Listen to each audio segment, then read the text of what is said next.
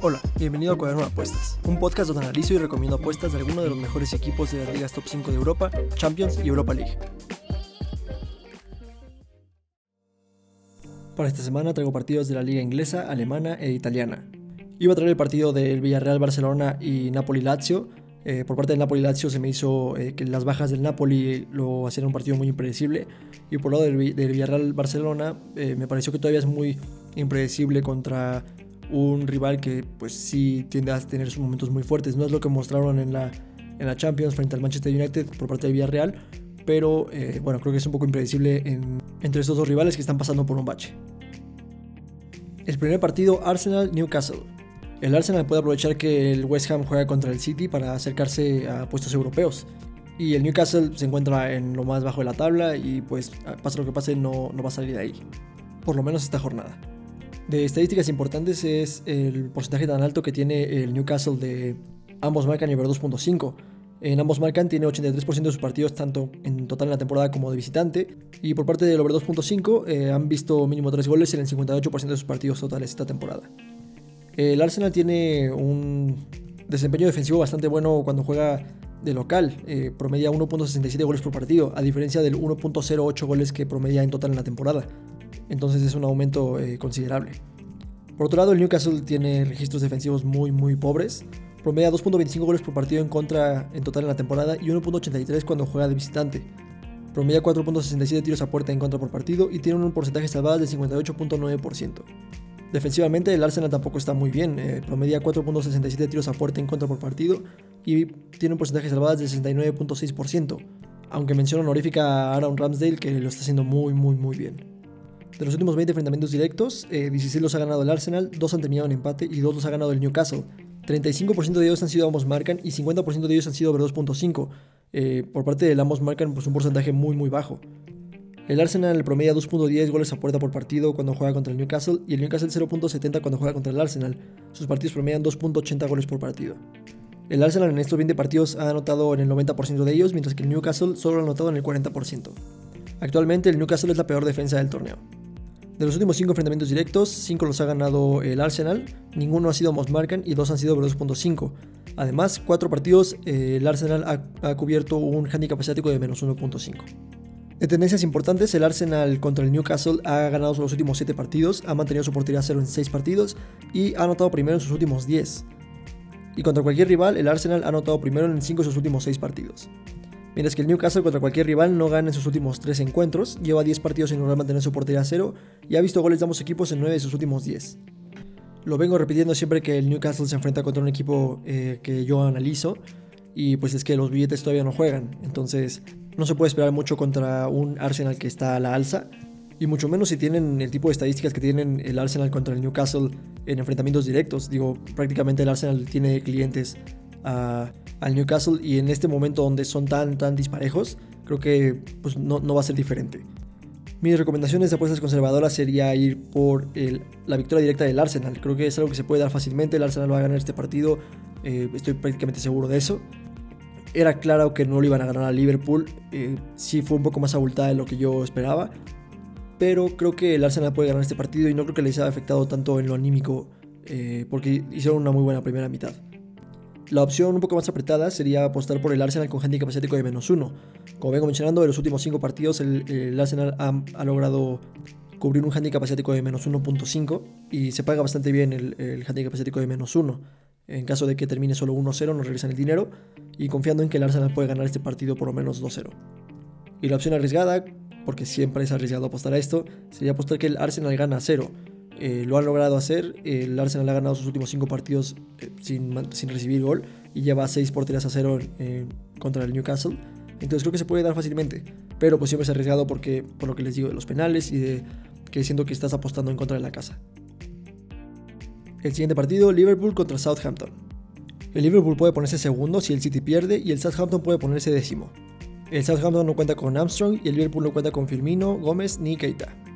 De estadísticas importantes, eh, prácticamente nada más de sacar la cantidad de partidos que Liverpool gana a cero.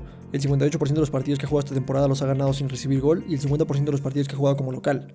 El registro ofensivo de Liverpool sigue siendo eh, brutal promedia 2.92 goles por partido en total en la temporada y 2.33 cuando juega de local. Promedia 6.50 tiros a puerta por partido y tiene un ratio de gol por tiro a puerta de 0.44. Por otro lado, el registro ofensivo del Southampton es bastante pobre, promedia solo 0.92 goles por partido. El Southampton promedia 1.17 goles por partido en contra eh, total en la temporada y 1.67 cuando juega de visitante. Además tiene un porcentaje de salvadas de 68.2%. De los últimos 18 enfrentamientos directos, 11 los ha ganado Liverpool, 3 han terminado en empate y 4 los ha ganado el Southampton. 33% de ellos han sido ambos marcan, un porcentaje muy muy bajo, y 50% de ellos han sido over 2.5. El Liverpool anota 1.72 goles por partido en promedio al Southampton y el Southampton 0.67 al Liverpool. Eh, sus partidos promedian 2.39 goles por partido. El Liverpool llega a este partido como el mejor ataque del torneo y como la tercera mejor defensa, mientras que Southampton llega a este partido como el tercer peor ataque. De los últimos 5 partidos, 4 los ha ganado el Liverpool y 1 lo ha ganado el Southampton. 2 han sido ambos marcan y 3 han sido over 2.5. De tendencias importantes, solo que Liverpool anota primero en 6 de sus últimos 8 partidos contra el Southampton y que Liverpool contra cualquier rival ha anotado primero 9 de sus últimos 10. En teoría, un partido muy fácil para Liverpool, eh, aunque el Southampton siempre ha sido un hueso duro de roer. Pero no creo que a Liverpool jugando como viene jugando y con el descanso que le dio a algunos de sus jugadores en la Champions vaya a, tirar puntos en este partido. Por lo tanto, mis recomendaciones de apuestas conservadoras sería ir por el Liverpool con un handicap asiático de menos 1. Creo que el marcador mínimo para este partido sería 2-0 favor Liverpool, entonces no creo que vaya a pasar algo diferente como que Liverpool lo gane solo 1-0 con ese registro ofensivo tan impresionante que, que, logran. La opción un poco más apretada sería ir por el Liverpool con handicap asiático de menos 1.5, confiando en que si de verdad el marcador mínimo es 2-0 y así va a quedar, o que puede ganar 3-0 o 3-1. El siguiente partido, Juventus contra Atalanta. La Juventus puede subir a quinto lugar, mientras que la Atalanta puede empatar en puntos al Inter si es que llega a perder su partido. La Juve no cuenta con Danilo Nichelini y el Atalanta eh, ya puede recuperar a Gossens, pero sigue sin Hateboer. De estadísticas importantes es el porcentaje tan alto de ambos equipos al ambos marcan. El 62% de los partidos totales esa temporada de la Juventus han tenido goles de ambos equipos, mientras que por parte del Atalanta el 85% de los partidos en total en la temporada han visto goles de ambos equipos y este número se va a 83% cuando juega de visitante. Además el Atalanta ha visto un mínimo 3 goles en el 77% de los partidos que ha jugado en en la temporada y el 83% que ha jugado como visitante. La Juventus promedia 1.38 goles por partido en toda la temporada y 1.17 cuando juega de local, mientras que el Atalanta promedia 2.08 goles por partido en total en la temporada y 2.33 cuando juega de visitante. Vemos que incluso mejora su desempeño cuando juega de visitante. Además tiene un buen ratio de gol por tiro a puerta el Atalanta de 0.37. Ambos tienen un porcentaje de falla en anotar eh, muy bajo de 8%. Igual ambos equipos eh, dejan mucho que desear en cuanto a desempeño defensivo. La Juventus promedia 1.15 goles por partido en contra y el Atalanta 1.31, además de que tienen porcentajes salvadas del 66.7% y 65.9% respectivamente. Porcentajes eh, pues no increíblemente malos, pero, pero definitivamente por el lado más malo que bueno. Además, el Atalanta solo ha logrado mantener su portería cero en 15% de los partidos que ha jugado esta temporada. De los últimos 20 enfrentamientos directos, 13 los ha ganado la Juventus, 6 han terminado en empate y uno lo ha ganado el Atalanta. 55% de ellos han sido ambos marcan y 55% han sido over 2.5. La Juve le anota 2.05 goles en promedio al Atalanta y el Atalanta 0.80 goles por partido en promedio a la Juventus. Sus partidos promedian 2.85 goles por partido. De estos 20 enfrentamientos directos, la Juventus ha anotado en el 95% de ellos y el Atalanta en el 60%. Además, en este partido la Juventus llega como la tercera mejor defensiva y el Atalanta como la tercera mejor ofensiva. De los últimos 5 enfrentamientos directos, 2 los ha ganado la Juventus, 2 han terminado en empate y 1 lo ha ganado el Atalanta. 4 han sido ambos marcan y 3 over 2.5. En tendencias importantes, ambos equipos han anotado en 6 de sus últimos 7 partidos. La Juventus no ha logrado mantener su portería 0 en 9 partidos contra el Atalanta. Y el Atalanta contra cualquier rival está invicto en 7 partidos, lleva 10 partidos sin lograr mantener su portería 0, es un dato muy importante. Ha visto mínimo 3 goles en 6 de sus últimos 6 partidos y ha visto goles de ambos equipos en 10 de sus últimos 10 partidos. Partido precioso, muy emocionante. La verdad es que me, muero de ganas de ver este, este enfrentamiento.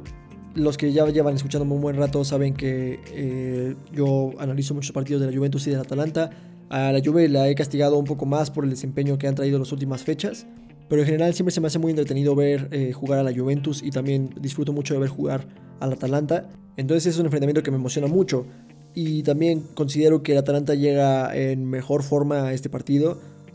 Solo en el ámbito ofensivo, porque defensivo pues, dejan mucho que desear. También eh, cuando el Young Boys le remontó, pues la verdad fue algo así eh, ridículo. Pero bueno, mis recomendaciones de apuestas conservadoras sería ir por el ambos marcan. Creo que es algo bastante, bastante seguro. La Juventus va a conceder contra el Atalanta no porque la Juventus defienda mal que lo hace, sino que el Atalanta también tiene un poderío ofensivo muy bueno. Y el Atalanta va a conceder contra la Juventus no por el hecho de que la Juventus ataque bien, que también lo hace, sino que el Atalanta también deja mucho que desear eh, defensivamente. Entonces, creo que es algo bastante, bastante seguro, por eso es la opción conservadora.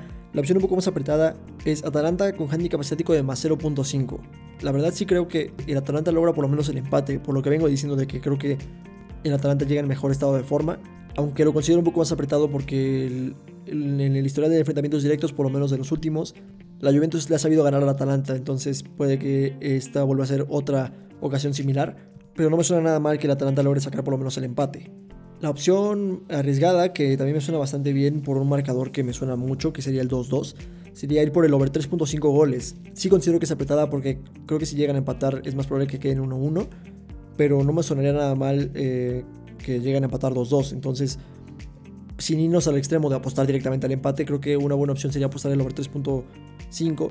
También en esto se cumplen los escenarios donde la Juve golea 3-1 o el Atalanta golea 3-1, que también puede pasar. Pero por eso es la opción un poquito más arriesgada. El siguiente partido, Bayern Múnich contra Bielefeld. El Bayern sigue primero, pero con la derrota que tuvo la jornada pasada, pues el, Borussia Dortmund pudo recortar una distancia considerable, mientras que el Bielefeld está en penúltimo lugar y podría salir de descenso esta, esta jornada. El Bayern no cuenta con Kimmich ni Savitzer. De estadísticas importantes es que el 75% de los partidos del Bayern han tenido goles de ambos equipos. Además, ha visto mínimo 3 goles en el 92% de sus partidos en total en la temporada y el 100% de los partidos que ha jugado como local. Siempre es destacable el ataque del Bayern Múnich, promedia 3.42 goles por partido en total en la temporada y 3.67 cuando juega de local. Promedia 7.75 tiros a puerta por partido y tiene un ratio de gol por tiro a puerta de 0.40, uno pues, bastante bueno. Por otro lado, el Bielefeld deja mucho que desear ofensivamente, eh, promedia 0.75 goles por partido en total en la temporada y 0.80 cuando juega de visitante. Además tiene un ratio de gol por tiro a puerta muy muy bajo de 0.17 para ponerlo en perspectiva, eh, prácticamente tendría que tirar 10 veces para siquiera intentar pensar en meter dos goles. El Billfield promedia 1.50 goles por partido en contra y 1.20 cuando juega de visitante. Además de que sus expected goals en contra sube hasta 1.81, entonces puede que estén teniendo un poquito de suerte al momento de, defender, porque sí le permiten mucho al rival. Se han enfrentado dos veces en la historia reciente, uno lo ha ganado el Bayern Múnich y uno terminado en empate. Eh, los dos fueron ambos marcan y los dos fueron over 2.5. En estos dos partidos el Bayern promedia 3.5 goles por partido al Bielefeld y el Bielefeld 2 goles por partido al Bayern Múnich. Entonces podríamos decir que sus partidos promedian 5.50 goles por partido. El Bayern llega a este enfrentamiento siendo el mejor ataque claramente y la cuarta mejor defensa. Mientras que el Bielefeld eh, llega a este partido siendo la segunda peor ofensiva de la liga. De tendencias importantes, el Bayern está invicto en 7 partidos contra el Bielefeld, tomando en cuenta eh, los de, que se jugaron en 2002 y el Bielefeld eh, no logrado mantener su portería cero en 12 partidos consecutivos contra el Bayern Múnich. Y personalmente les digo, no creo que esto vaya a cambiar de cara a este partido.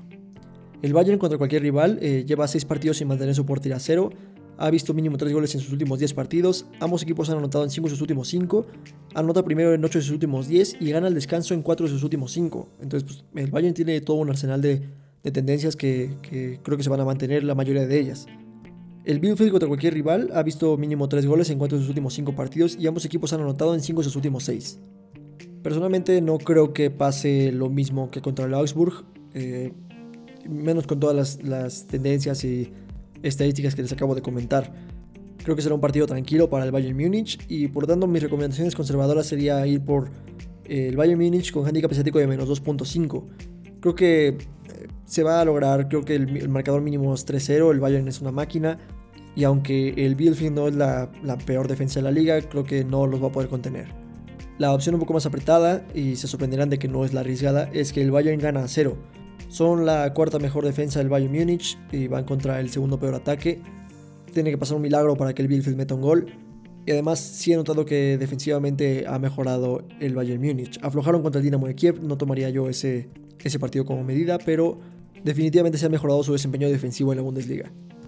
La opción más arriesgada que traigo sería el Bayern con handicap asiático de menos 3, esperando que quedara 4-0, pero pues es jugarle mucho, entonces por eso es la, la arriesgada. El siguiente partido, Venecia-Inter. El Inter logró recortar una buena distancia por el liderato, eh, goleándose al Napoli. Además, si vuelve a ganar y el Milan y el Napoli pierden su partido, puede ponerse eh, a un punto nada más de liderato. El Inter no cuenta con De Brig ni Alexis. De estadísticas importantes es que el 80% de los partidos del Venecia como local han tenido goles de ambos equipos y por parte del Inter el 77% de los partidos totales esta temporada han tenido goles de ambos equipos y el 86% cuando juega de visitante. Ambos tienen registros ofensivos muy disparejos. El Inter promedia 2.46 goles por partido en total en la temporada y 2 cuando juega de visitante, mientras que el Venecia eh, promedia 0.92 goles por partido en total en la temporada. Además, el Inter promedia 5.15 tiros a puerta por partido y tiene un ratio de gol por tiro a puerta de 0.42, un número bastante bastante bueno. El Venecia promedia 1.46 eh, goles en contra por partido en total en la temporada y 1.40 cuando juega de local. Además, promedia 5.08 tiros a puerta en contra por partido. El Venecia llega a este partido con la segunda peor ofensiva, mientras que el Inter llega como la mejor ofensiva y la cuarta mejor defensiva. No se han enfrentado estos dos equipos en la historia reciente y de tendencias importantes, el Venecia está invicto en tres partidos y ha sido el primero en anotar en cinco de sus últimos seis, mientras que el Inter está invicto en 8, ha visto mínimo tres goles en 6 de sus últimos 7 y anota primero en 8 de sus últimos 9. Con todo lo anterior y pues por cómo viene jugando el Inter, la verdad es que el Inter lo viene haciendo muy muy bien. Considero que el Inter de, de Conte hubiera terminado 0-0 otra vez contra el, contra el Shakhtar. Pero este nuevo Inter de Inzaghi logró sacar el partido incluso cuando les anularon dos goles. Entonces creo que si muestran otra imagen. Están clasificados a la siguiente fase de la Champions League. Entonces no creo que vayan a achicarse contra el Venecia y menos ahorita que lograron recortar una considerable cantidad de puntos. Por lo tanto, mis recomendaciones conservadoras sería ir por el Inter con handicap asiático de menos uno. Creo que es una buena opción. El Inter tiende a ganar sus partidos por más de un gol. Y en caso de que lo gane solo 0-1, pues no regresan el dinero. Otra opción que me gusta mucho es eh, Inter over 1.5 goles. Eh, significa que el Inter anota por lo menos dos goles en el partido. Me suena que el partido puede terminar 0-2, pero creo que puede ser una, goleada eh, del Inter 0-3 o algo por el estilo. La opción un poco más arriesgada, porque pues siempre ha arriesgado apostarle a esto, es que el Inter gana a 0. Con el Venecia como la segunda peor ofensiva contra la cuarta mejor defensiva del torneo, y por cómo viene jugando el Inter, creo que pueden sacar este, esta apuesta fácilmente y de nuevo yo no creo que el Inter tenga problema contra el Venecia en, esta, en este partido. El siguiente partido, Manchester City contra West Ham. El West Ham puede empatar al City en puntos y subirse a tercero si el Liverpool pierde, mientras que el City puede empatar al Chelsea en puntos. El City no cuenta con Kevin De Bruyne, Ferran Torres ni Mendy. De estadísticas importantes es lo polarizado que está el porcentaje de ambos marcan. El 17% de los partidos del Manchester City han tenido goles de ambos equipos, mientras que por parte del West Ham el 67%. Además, este porcentaje se mantiene para el West Ham cuando hablamos de que sus partidos han visto mínimo 3 goles. El Manchester City tiene un impresionante porcentaje de partidos ganados a cero. Ha logrado ganar a cero el 58% de sus partidos esta temporada y el 67% de los partidos que ha jugado como local. Ambos tienen registros goleadores muy buenos. El Manchester City promedia 2.08 goles por partido en total en la temporada y 2.5 cuando juega de local mientras que el West Ham promedia 1.92 goles por partido en total en la temporada y 1.83 cuando juega de visitante. Promedian 5.58 tiros a puerta por partido y 4.67 eh, respectivamente, y tienen ratio de gol por tiro a puerta muy similar de 0.34 y 0.38 respectivamente. Algo impresionante es la buena defensa que tiene el Manchester City en liga. Promedia solo 0.5 goles por partido en contra en total en la temporada y 0.33 cuando juega de local, Además tiene un porcentaje de salvadas del 73.7%, mientras que el West Ham tiene un porcentaje de salvadas del 70.8%. Además, el Manchester City ha logrado mantener su portería cero en el 67% de sus partidos en total en la temporada y el 83% de los partidos que ha jugado como local. De los últimos 20 enfrentamientos directos, 15 los ha ganado Manchester City, 3 han terminado en empate y 2 los ha ganado el West Ham United. 60% de ellos han sido ambos marcan y 70% han sido over 2.5. El City le anota 2.3 goles por partido en promedio al West Ham y el West Ham 0.75 al Manchester City. Sus partidos promedian 3.05 goles por partido. Además, el Manchester City eh, le ha logrado anotar en el 95% de ellos. El Manchester City a este partido llega como la tercera mejor ofensiva y la segunda mejor defensa, mientras que el West Ham llega como el cuarto mejor ataque y la quinta mejor defensiva. De los últimos 5 enfrentamientos directos, 3 los ha ganado el Manchester City y 2 han terminado en empate, 2 han sido ambos marcan y over 2.5. De tendencias importantes, solo que el City ha ganado sus últimos 4 partidos y está invicto en 10 de sus últimos 11, además de que ha logrado mantener su portería a cero en 6 de sus últimos 7 partidos que ha jugado como local. Con todo lo anterior y después de ver el partidazo que dio el Manchester City contra el Paris Saint Germain, creo que el West Ham la tiene muy muy difícil de cara a este partido. Por lo tanto, mis recomendaciones de apuestas conservadoras sería ir por el Manchester City con handicap asiático de menos uno. Creo que el City, así como los equipos con los que suelo apostar esto, es que ganan generalmente sus partidos por más de un gol. Entonces creo que pues ayuda a mejorar la cuota esto. Una opción más apretada sería apostar al over 2.5. ¿Por qué apretada? Considero que también eh, por el buen nivel que trae el West Ham últimamente, el Manchester City puede ganarlo 2-0 o 1-0 nada más. Eh, no creo que el West Ham lo gane, repito. Pero como el Manchester City prácticamente no concede goles, nos arriesgamos un poco a que quede, sea un partido de marcador bajo. Sin embargo, yo creo que el Manchester City puede cubrir solito el, el over 2.5. La opción un poco más arriesgada sería ir por el ambos marcan, esperando que el West Ham eh, demuestre su buen nivel y no se achique contra el Manchester City y logre por lo menos anotarles un gol, lo cual haría mucho más probable que se diera el over 2.5. Pero pues es confiar de más en el West Ham contra un equipo como el Manchester City, entonces por eso es una opción arriesgada. El siguiente partido, Milan contra Sassuolo. La pelea por el liderato sigue muy reñida y, más porque prácticamente el Napoli y el, y el Milan están haciendo lo mismo en cada jornada. El Sassuolo puede subir a onceavo lugar y el Milan no cuenta con Calabria y tiene a Giroud en duda. De estadísticas importantes es que el 69% de los partidos del Milan han tenido goles de ambos equipos y el 50% de los partidos que ha jugado como local. Por otro lado, el Sassuolo ha visto goles de ambos equipos en el 77% de los partidos que ha jugado esta temporada y en esta misma cantidad de partidos también ha visto mínimo 3 goles. Además de que ha visto eh, que ambos equipos anoten y mínimo 3 goles en el 100% de los partidos que ha jugado como visitante. El Milan promedia 2.23 goles por partido y 2.17 cuando juega de local, mientras que el Sassuolo promedia 1.46 goles por partido y 1.83 cuando juega de visitante. Eh, tiros a puerta promedian 4.08 y 4.85 respectivamente, pero la diferencia es que el Milan tiene un muy buen ratio de gol por tiro a puerta de 0.43, mientras que el Sassuolo tiene un ratio de gol por tiro a puerta de 0.24. El Milan promedia 1.15 goles por partido en contra, mientras que el Sassuolo promedia 1.54 goles en contra por partido en total en la temporada, y este registro empeora hasta 2 goles en contra por partido cuando juega de visitante. El Sassuolo tiene un porcentaje de salvadas algo bajo de 61%, y ha logrado mantener su portería cero solo en el 15% de los partidos que ha jugado en total en la temporada y ninguno cuando ha jugado de visitante. Mientras que el Milan ha logrado mantener su portería cero en el 50% de los partidos que ha jugado como local. De los últimos 16 enfrentamientos directos, en 9 los ha ganado el Milan, 2 han terminado en empate y 5 los ha ganado el Sassuolo. El 69% de ellos han sido ambos marcan y 62% de ellos han sido over 2.5. El Milan anota 1.75 goles por partido en promedio al Sassuolo y el Sassuolo 1.38 al Milan. Sus partidos promedian 3.13 goles por partido. El Milan, además, en estos 16 encuentros ha anotado en el 88% de ellos y el Sassuolo ha anotado en el 75% de ellos. Además, cabe destacar que el Milan llega a este partido como la segunda mejor ofensiva de la liga. De los últimos 5 enfrentamientos directos, 3 los ha ganado el Milan, 1 ha terminado en empate y 1 lo ha ganado el Sassuolo. 3 han sido ambos marcan y over 2.5. De tendencias importantes, eh, han habido goles de ambos equipos en 5 de sus últimos 7 enfrentamientos directos. Además, el Milan anota primero y gana el descanso en 5 de sus últimos 6 encuentros contra el Sassuolo. Mientras que el Milan contra cualquier rival ha visto goles de ambos equipos en 4 de sus últimos 5 partidos. El Sassuolo contra cualquier rival no gana en 3 partidos, lleva 7 sin lograr mantener su portería a cero ha visto mínimo 3 goles y goles de ambos equipos en sus últimos 7 y ha sido el primero en anotar en 6 de sus últimos 8. Con todo lo anterior y con la reciente victoria del Milan contra el Atlético de Madrid, como mencioné en Twitter, este es el Milan por el que yo estaba apostando en la jornada 2, que pues terminó decepcionando. Digo, no les estaba saliendo las cosas en, la primera como eh, fase de la fase de grupos de, la Champions League. Pero bueno, eh, justo lo dije también en el podcast del episodio especial de Champions, era prácticamente un hecho que el Atlético de Madrid no se iba a golear al, Milan. Y tan así que hasta el Milan terminó ganando y ahora tiene una posibilidad de meterse a octavos. Creo que el Milan es muy superior al Sassuolo y las estadísticas lo demuestran, además de que así se ha visto en los últimos enfrentamientos directos, como les venía comentando. Por lo tanto, mi recomendación es conservadora sería apostar por la victoria directa del Milan. Creo que es algo que se puede dar, además viene con el ánimo alto y se ve que, están, están más metidos que nunca. Y traigo dos opciones apretadas. Eh, una opción apretada sería apostar al over 2.5 goles, creo que es algo que se puede dar.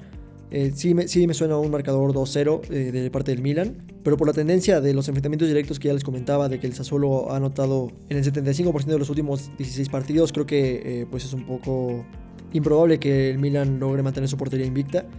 Y la otra opción, justamente hablando de esto, eh, apretada, sería que ambos marcan. Creo que es algo que se puede dar eh, por los mismos argumentos por los que creo que se puede dar el over 2.5. Y por último, y partidazo de la jornada, Chelsea contra Manchester United. El Chelsea sigue en primero de tabla, mientras que el United puede subir hasta sexto si llega a ganar este partido.